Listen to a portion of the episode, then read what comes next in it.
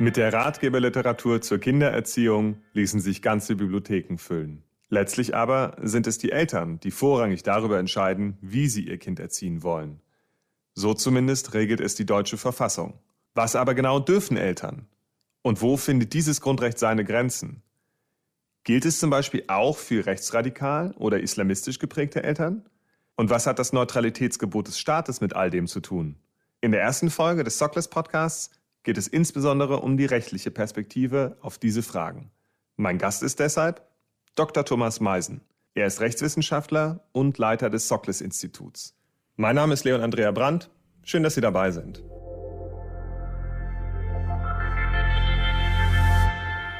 Hallo Thomas. Hallo Leon. Du bist ja Gründer und Leiter des Sockless sowie einer der Initiatoren des RAFIC-Projekts.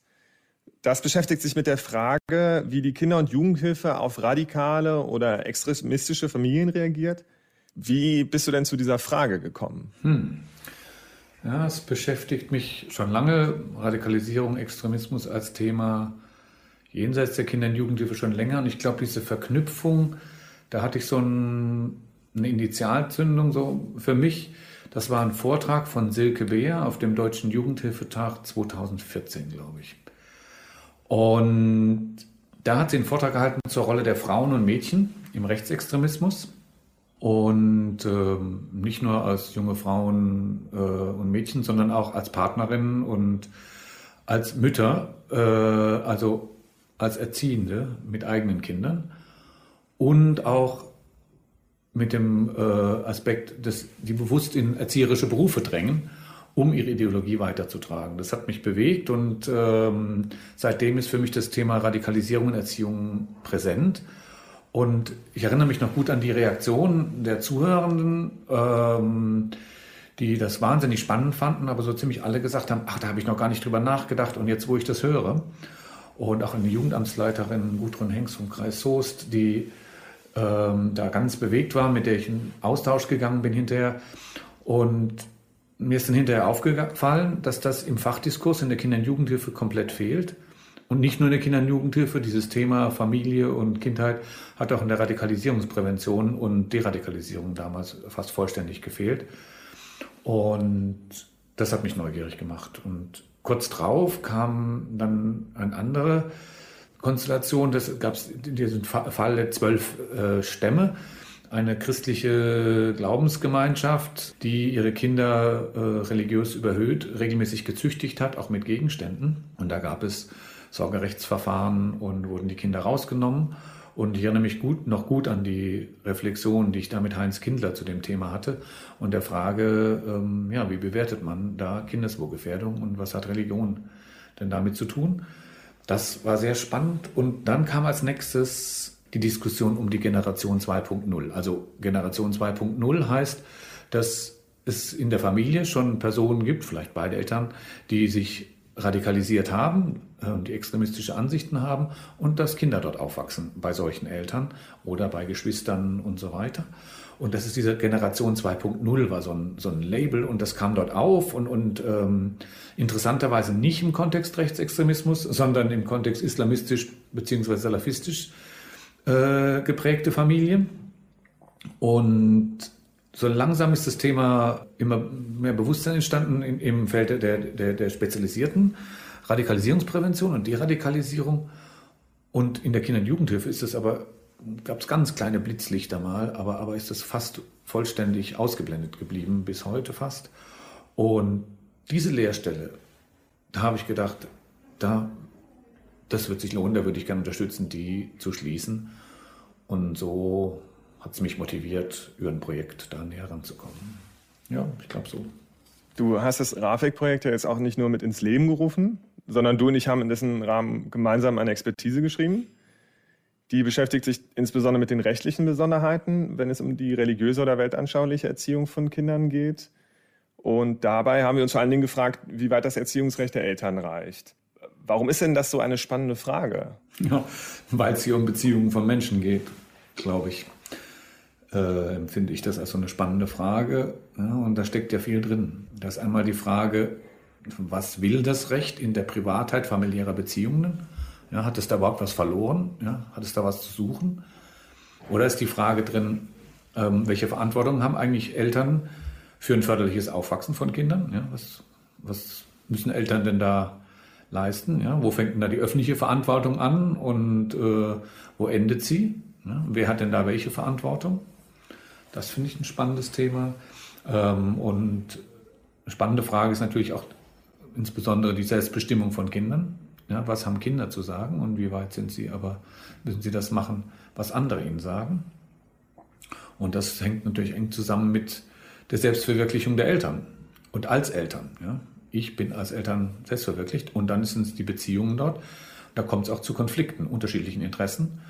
Und wie werden die ausgehandelt und was hat das Recht damit zu tun? Also es ist so facettenreich, so unglaublich spannende Begegnung von Recht und wirklichem Leben. Das ist ein Thema, das, äh, da werde ich nicht müde. An der Kindererziehung sind also eine ganze Reihe von AkteurInnen beteiligt. Die Eltern, das Kind selbst und der Staat in unterschiedlicher Form. Diese AkteurInnen stehen dann auch noch in verschiedenen Beziehungen miteinander, die sich gegenseitig beeinflussen. Wir haben es also mit einem Netzwerk zu tun. In der Expertise bezeichnen wir das auch als Nexus. Nachdem du, Thomas, diesen Nexus, dieses Geflecht schon einmal aufgerollt hast, würde ich gerne gemeinsam mit dir einzelne Aspekte noch einmal genauer betrachten. An erster Stelle interessiert mich das Verhältnis zwischen den Eltern und ihrem Kind.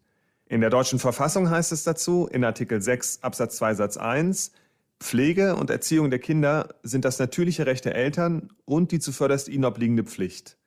Das heißt also, dass die Eltern berechtigt und verpflichtet sind, ihr Kind zu erziehen. Bedeutet das dann im Alltag, dass Eltern mit ihrem Kind alles machen dürfen, solange sie das als Erziehung ausgeben? Glücklicherweise nicht. Aber wie es im Recht so ist, wird es bei der Grenzziehung dann spannend. Ne? Also die Frage, was dürfen Eltern und was dürfen sie nicht? Eltern haben, du hast es erwähnt, das Recht und die Pflicht, ihre Kinder zu pflegen und zu erziehen. Ja, und da steckt meines Erachtens dreierlei drin. Das einmal, die Eltern sind zur Fürsorge verpflichtet. Ja? Säugling und Kleinkinder brauchen Pflege. Ja, Kinder und Jugendliche brauchen Erziehung. Ja, und es kann nicht sein, dass Eltern sagen, ach, ich wickel dich die nächsten drei Tage mal nicht oder sagen, Erziehung wird überschätzt, ich lasse das mal. Oder ich kümmere mich nicht, dass du ein Bett hast und äh, wir eine Wohnung. Ja, das können Eltern nicht sagen. Da haben sie eine Verpflichtung, sich um das Kind zu kümmern. Und das ist ein, das Recht, das ihnen eingeräumt ist, ist also ein treuhänderisches Recht. Ja, das ist ein lateinisches äh, äh, Wort dazu, fiduziarisches Recht. Ja, oder aus der Kindperspektive sind die Kinder werdende Kinder, die Fürsorge brauchen. Die haben ein Recht auf Fürsorge. Und als zweiter Aspekt steckt da drin, dass Eltern zur Förderung von Selbstbestimmung und Achtung wachsender Selbstständigkeit verpflichtet sind. Hm, also die Pflicht zur Förderung der Entwicklung heißt auch ein Ausbalancieren, ein fortlaufendes Ausbalancieren von Selbstbestimmung des Kindes, von Mitbestimmung in den familiären Beziehungen und natürlich den Eltern als Bestimmer. Das ist ein permanentes Ausbalancieren, ähm, das in einem halbwegs zumindest gesunden Gleichgewicht gehalten werden muss. Und dann, äh, wenn wir jetzt mal ein Beispiel nehmen, ja, wenn es um Religion und Überzeugung geht, ja, dann kann es sein, dass die Überzeugungen nicht verhandelbar sind, also fundamentale Überzeugungen sind. Und das erzeugt nicht nur Konformität, Qualitätserwartungen an die Kinder von den Eltern, sondern auch möglicherweise ist es ein Anlass für Konflikte, die daraus entstehen. Ja, also aus Kindperspektive hier wieder. Es gibt einerseits die Förderpflicht ähm, zu Respekt vor der Persönlichkeit des Kindes und dessen Bedürfnis nach Selbstbestimmung. Und aus Kindperspektive eben, das sind, Kinder sind auch immer kompetente Kinder. Und das gilt es anzuerkennen durch Eltern. Und der dritte Aspekt, das ist der Schutz. Die Eltern haben Kinder vor Gefahren zu schützen. Das ist eine der vordringlichen Aufgaben auch von Eltern. Das betrifft Gefahren durch Dritte, aber auch Selbstgefährdung. Und natürlich auch da kann es intensive Aushandlungsprozesse sein. Ja, gefährdet sich ein Kind schon selbst, wenn es äh, eine halbe Stunde, eine Stunde am Tag hinter digitalen Geräten sitzt? Oder ähm, wann fängt das an? Oder geht es hier um Schutz oder geht es um was anderes? Diese Fragen sind natürlich auch im Alltag äh, mit in der Erziehung ständig präsent. Und neben das werdende Kind und das kompetente Kind tritt natürlich dann auch das schutzbedürftige Kind. Und dann taucht natürlich auch die Frage auf, wer schützt, wenn die Eltern gefährden und dann kommt der Staat ins Spiel. Mhm. Genau, bevor, bevor wir auf den Staat eingehen, würde ich ganz gerne noch mal kurz auf den Aspekt der Religiosität bzw. Weltanschauung eingehen. Du hast das ja auch gerade schon kurz genannt, weil da liegt ja einer der Schwerpunkte unserer Expertise. Könntest du das ganz kurz nochmal einfangen? Was hat es denn mit dieser Glaubensfreiheit auf sich und wie, inwiefern steht die jetzt in der Be Beziehung zum Erziehungsrecht der Eltern? Eltern dürfen für Kinder die religiöse Erziehung übernehmen und das Kind auch in einem bestimmten Glauben erziehen. Das ist das Recht der Eltern. Und dann gibt es ab einem gewissen Alter ein Selbstbestimmungsrecht von Kindern. Das ist das Alter von 14, sagt das Gesetz, dass Kinder selber über ihren Glauben bestimmen dürfen. Ja, aber ansonsten gehört Religion als ein Element zur Erziehung der Eltern und es ist das Recht der Eltern, das kind in, ihr Kind in dem Glauben zu erziehen, den sie für das Kind das Richtige halten, ist ja in aller Regel der eigene Glaube. Genau, jetzt bist du ja schon ganz kurz auf den Start eingegangen.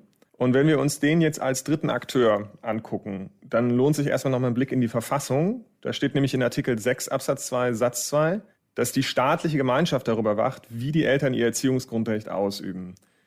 Das wird dann in der Literatur und auch in der Rechtsprechung als staatliches Wächteramt bezeichnet. Das heißt also, der Staat hat das Recht und eben auch wieder die Pflicht, in das Erziehungsrecht der Eltern einzugreifen, wenn das Kind gefährdet ist. Der Bundesgerichtshof definiert so eine Kindeswohlgefährdung als, ich zitiere, eine in einem solchen Maße vorhandene Gefahr, dass sich bei der weiteren Entwicklung im Falle eines ungehinderten Geschehensablaufes eine erhebliche Schädigung des Kindes mit ziemlicher Sicherheit voraussehen lässt. Konkret heißt das, es müssen Indizien vorliegen, die es als ziemlich wahrscheinlich erscheinen lassen, dass das Kind in seinem Wohlergehen beeinträchtigt wird.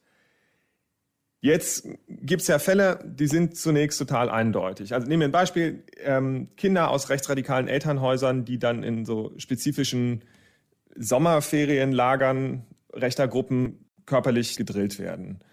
Oder christliche Fundamentalistinnen wie die Zwölf Stämme, auf die du ja vorhin auch schon eingegangen bist, als, als einer der Momente der Initialzündung für das Projekt.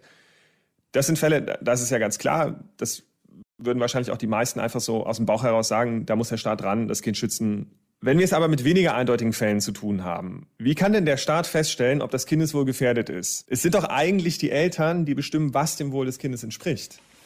Ja, ich glaube, ich würde gerne einen Schritt zurückgehen erstmal. Selbst in den beiden Beispielen, die du geschildert hast, glaube ich, ist es nicht so einfach.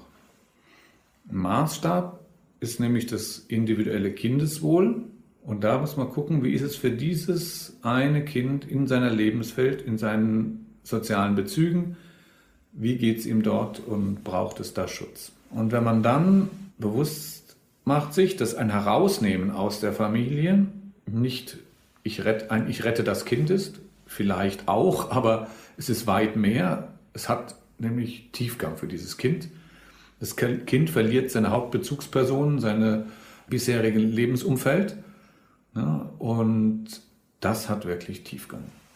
Und das heißt, wir müssen schauen, nicht die Religiosität oder die Weltanschauung, die hier ähm, beschrieben ist, ist anders für die Intervention, sondern das Handeln und seine Auswirkungen auf das Kind. Ja, also der Staat prüft nicht die Gesinnung, die in dem äh, Ferienlager mit dem rechten Drill stattfindet und guckt auch nicht auf die Gesinnung, wenn es um Erziehung geht. Ja, und, und äh, historisch gesehen, in der DDR war das anders. Ja, wir, wenn Eltern fliehen wollten, ja, über die Grenze wollten, dann wurden ihnen die Kinder weggenommen, weil die nicht mehr zu treuen Staatsbürgern erzogen werden konnten. Ja, und wurden zur Adoption freigegeben. Und das war in, in, in Westdeutschland, in der BRD, da war es in den 50er, 60er Jahren noch so, dass wenn die Mutter, die äh, alleinerziehende Mutter, eine, damals hieß es, uneheliche Beziehung hatte, dann äh, wurde das als problematisch angesehen für die sittliche äh, Gesinnung des Kindes und ähm, wurden das Kind äh, wegen drohender Verwahrlosung äh, dann auch gibt es Entscheidungen, dass sie aus der Familie genommen wurden. Ja, da geht es dann nicht um Staat, aber dann geht es um andere Vorstellungen ähm, an Moral äh, ja, äh, in der Gesellschaft oder des Staates. Ja, also das haben wir überwunden, weitgehend, hoffentlich, ähm, und gucken ganz genau hin und gucken eben auf das einzelne Kind. Ja, und die Frage, wie geht es dem Kind? Ja, drohen ihm Schädigungen, wenn es so weitergeht? Und, und, und was können, können wir die Eltern gewinnen? Und wenn wir hier schauen, wie ist es ähm, in dem Lager? Tja, nicht ganz einfach. Ja. Aber äh, vielleicht noch einen Schritt zurück, ich, äh, Schritt wieder jetzt weiter. Ähm, wenn das Recht also jetzt eine differenzierende Betrachtung wählt, dann ist, ja, nochmal zum Ausgangspunkt, nicht die Religiosität und Weltanschauung, sondern das Handeln, das, was es ausmacht. Und bei den zwei Beispielen ist es bei den zwölf Stämmen, da ist körperliche Züchtung. Da würden wir sagen, das Handeln ist nicht in Ordnung. Das ist ganz klar. Ja, ähm, aber welche Wirkung hat es aufs Kind?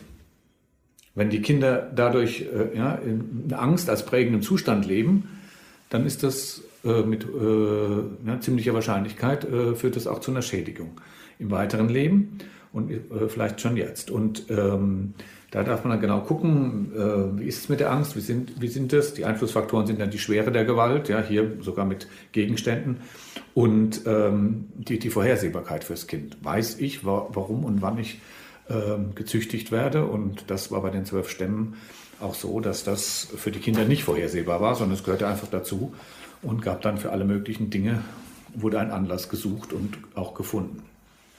Und das in der Zusammenschau hat dann dazu geführt, dass das ja, als Kindeswohlgefährdung angesehen wurde.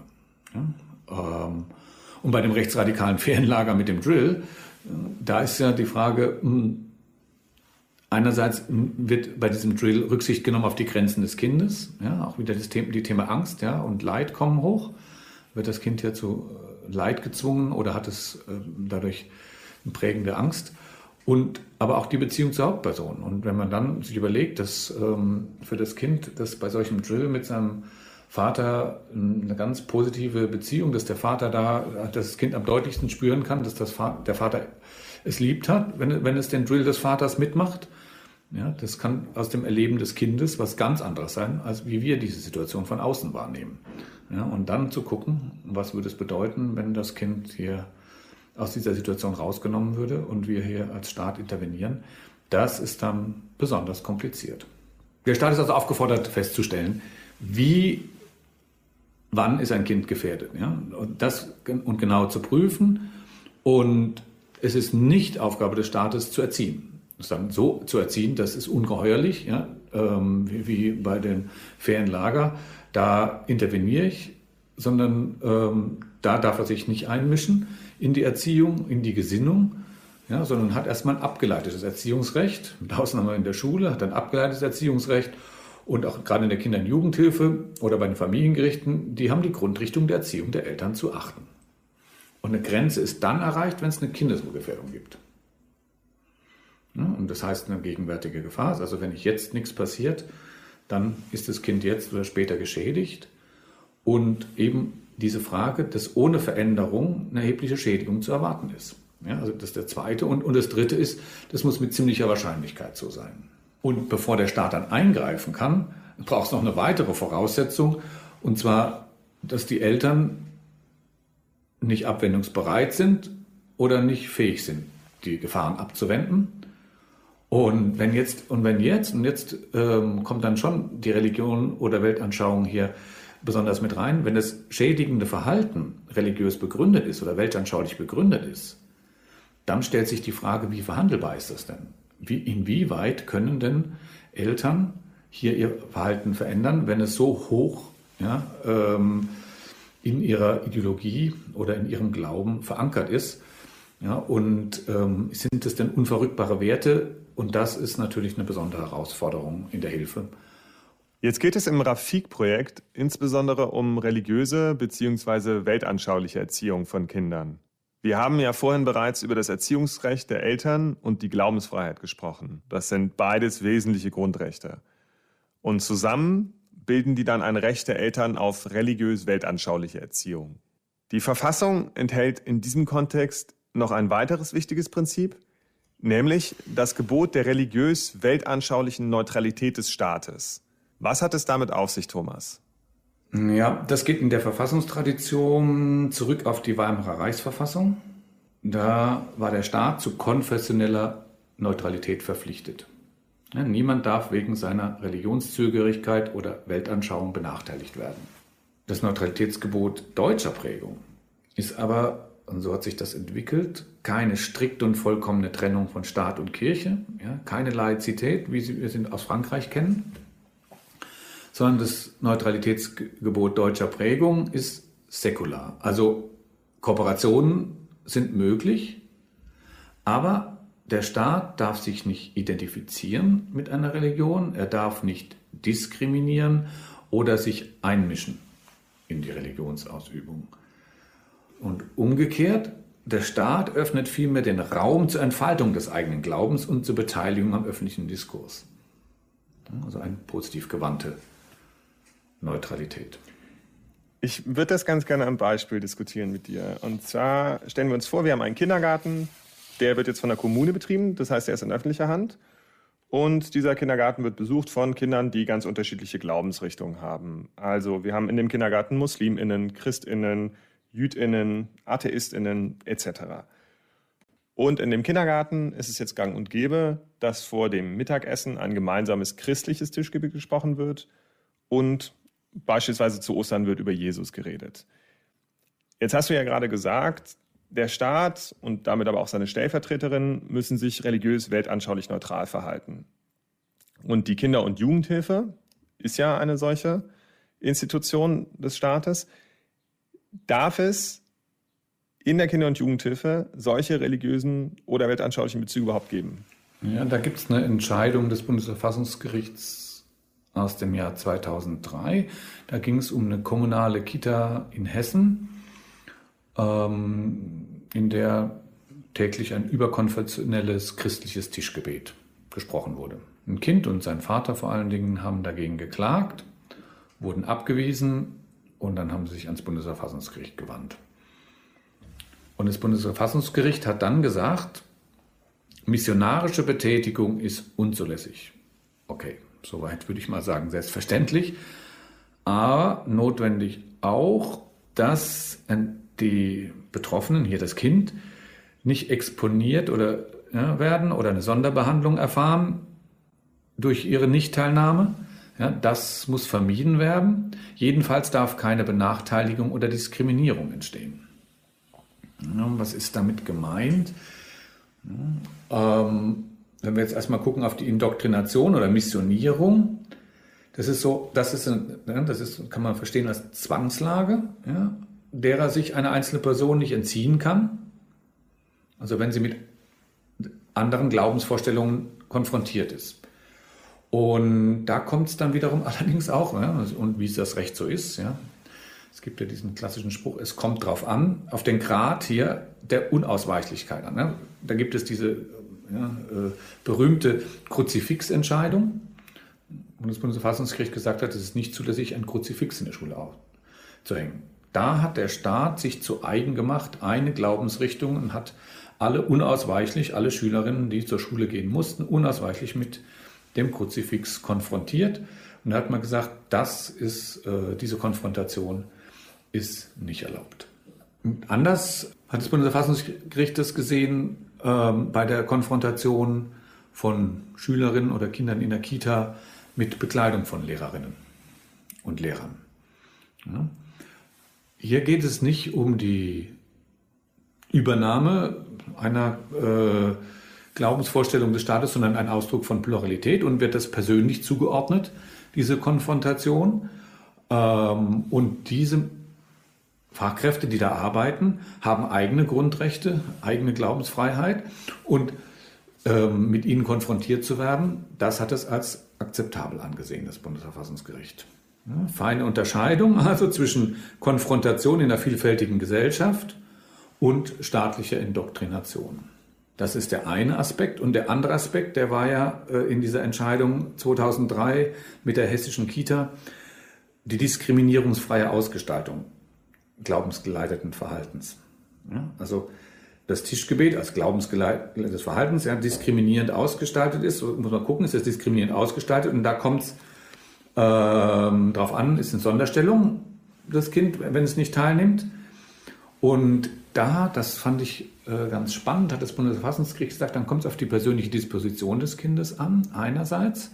Ja, ähm, ist das ein, das Bundesverfassungsgericht, der Begriff gefällt mir nicht, hat labiles Kind gesagt, also ist es ein Kind, das dadurch ja, äh, belastet ist. Ähm, aber es kommt aber auch auf die Atmosphäre an. Ja, was für eine Konnotation wird denn in der Einrichtung dem Ganzen gegeben? Ja, ist es eine unduldsame äh, Atmosphäre? Was, du nimmst da nicht teil? Oder nein, selbstverständlich kannst du nicht teil, dann kommst du später oder machst du dies oder jenes und so. Also wie, wie, wird das, wie wird in der Einrichtung damit umgegangen, wenn jemand nicht teilnimmt am, äh, am Tischgebet? Und dieses in der Zusammenschau ja, wird dann bewertet und es dürfen in der Zusammenschau keinerlei Nachteile, insbesondere keine psychischen Belastungen des Kindes durch diese Nichtteilnahme entstehen. So hat das das Bundesverfassungsgericht konstruiert, wie das Neutralitätsgebot in der Kita und mit dem Tischgebet, ob das möglich ist und religionsbezogenes Verhalten in hier einer, einer öffentlichen Hilfe möglich ist oder nicht. Jetzt hast du ja schon sehr viel Differenzierung in die ganze Frage reingebracht. Wenn wir uns die Landschaft der Kinder- und Jugendhilfe angucken, dann fällt ja eines auf. Wir haben öffentliche Träger, in dem Beispiel war es ja auch eine kommunale Kindertagesstätte. Und wir haben freie Träger, die also eigentlich gerade nicht primär dem, zum Staat gehören. Und, und die freien Träger in der Kinder- und Jugendhilfe sind in fast allen Bereichen zu sehr großen Anteilen Glaubensgemeinschaften, das heißt insbesondere die zwei deutschen Großkirchen. Wenn wir uns jetzt das Neutralitätsgebot angucken, in Hinblick auf diese Unterscheidung zwischen öffentlichen und freien Trägern, gibt es dann da auch nochmal eine Differenzierung hinsichtlich der Berücksichtigung des Neutralitätsgebots? Mhm. Ja, ist richtig. Das war die Entscheidung des Bundesverfassungsgerichts, von der ich gerade erzählt habe. Das war eine kommunale Kita. Und stellt sich die Frage, gilt es auch für freie Träger? Ähm, und, und da muss man genauer gucken, wie ist denn das Verhältnis hier? Und die öffentlichen Träger sind aufgefordert, mit den freien Trägern zu kooperieren sind auch aufgefordert, vorrangig öffentliche Aufgaben durch die, in der Kinder- und Jugendhilfe durch freie Träger erbringen zu lassen. Das nennt sich Subsidiaritätsprinzip. Aber in dieser Kooperation ist es auch eine Finanzierung. Es ist eine, bleibt eine öffentliche Aufgabe, die hier erfüllt wird.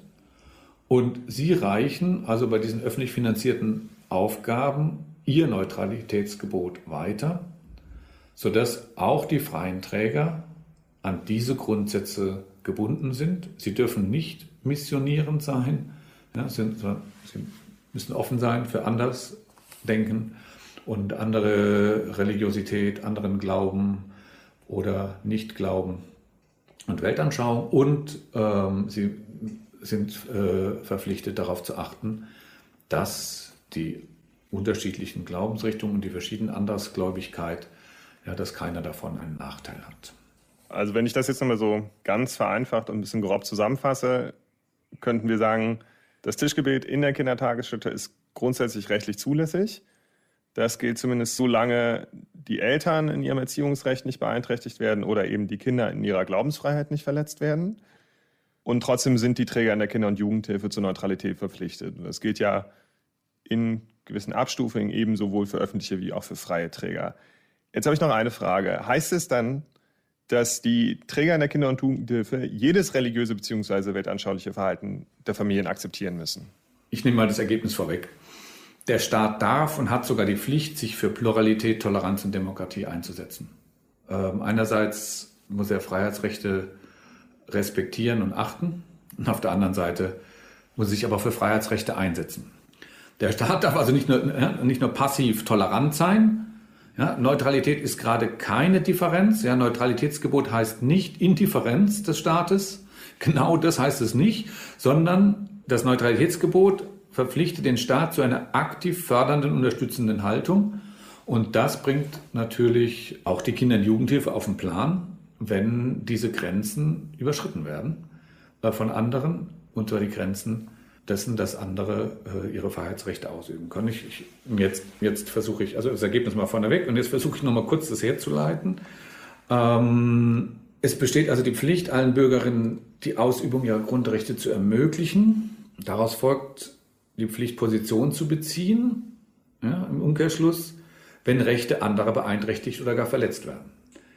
Ja, das ist einmal, wir haben das vorhin gesehen, ja beim Schutz vor Gefahren für, für, für das Wohl von Kindern, ja, die Schläge oder die Konflikte, die entstehen können und die, äh, das Leid, das zugefügt wird, äh, in dem Fernlager möglicherweise, bei dem Drill.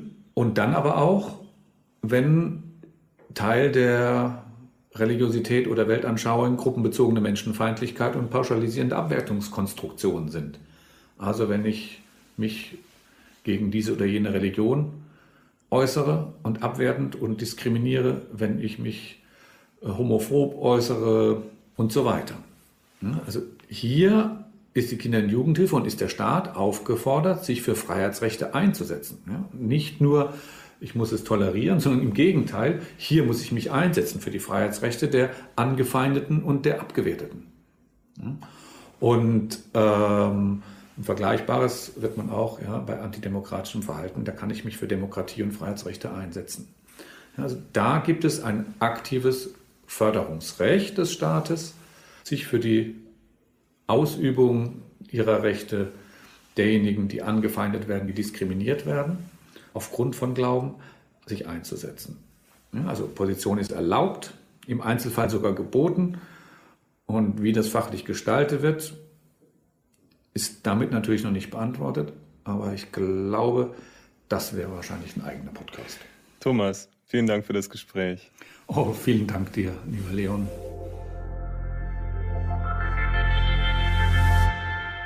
Das war die erste Folge des Sockless Podcast.